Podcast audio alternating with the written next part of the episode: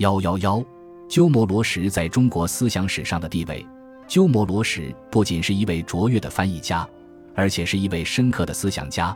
他在中国思想史上的地位，类似于清代晚期根据中国社会的实际需要引进西方思想的严复。鸠摩罗什来长安前，在凉州生活了十八年。十六国时期，凉州是河西文化重镇，与江左文化联系密切。鸠摩罗什在凉州期间，精通了汉语，也熟悉了中国的传统思想，因而来长安后，能够有针对性的着重介绍大乘中观思想。以迎合当时中国建立本体论哲学的需要，鸠摩罗什思想的忠实的传人是僧肇。三论宗大师吉藏自认为是上阶时赵山门裔，奉罗什与僧肇为般若宗的元祖，所以我们可以从赵论中窥见二人共同的思想。汤用彤先生曾说：“赵公之学说，一言以蔽之曰：即体即用。体用问题是本体论哲学中的一个根本问题。”玄学自王弼起即开始提出来讨论。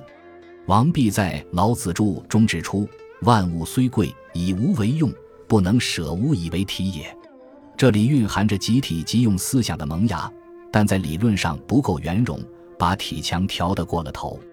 王弼由此在《周易注》中推出了一个为后来的宋儒所诟病的论点：“凡动息则静，静非对动者也；与息则默，默非对与者也。”然则天地虽大，富有万物，雷动风行，运化万变，既然知无是其本矣。王弼以静为天地之心，不知即动即静，动静亦如。王弼以后，中国的思想家，包括六家七宗的般若学者，一直围绕着这个问题进行紧张的探索，而普遍的感到困惑莫解。罗什、僧肇在中国思想史上的贡献，在于引进了中观思想。为解决这个问题提供了一种辩证方法，使人们拨云雾而去迷惘，终于成功的建立了一种适合中国条件的本体之学。关于《赵论》一书的性质，人们至今仍在争论不休。有人认为是玄学的继续，也有人认为摆脱了玄学的藩篱，是佛学走上独立化的标志。事实上，赵论所讨论的问题，完全是困惑中国思想界长达一百余年的玄学问题，并没有摆脱玄学的藩篱。至于所用的方法，则是印度的纯正的中观思想。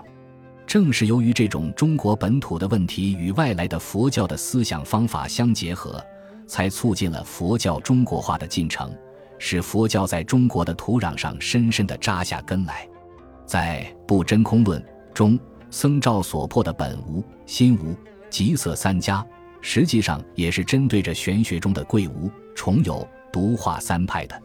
不真空乃持业事，为不真即空，一体持一用，体能持用，故般若性空之旨在于集万物之自虚，体不离用，用不离体。僧肇由此而建立了一个非有非无的本体论的结构，他的理论逻辑自有一种不可抗拒的力量。玄学中的各派以至六家七宗的那些宰割以求通的论点，在僧肇的批判面前都站不住脚了。在《物不迁论》中，僧肇发挥了动静亦如的思想，必求静于诸动，不是动以求静。这比王弼的以静为天地之心的思想，自然要高出一筹。由此可以看出，僧肇根据鸠摩罗什的中观思想解决了玄学的问题，意味着玄学的终结。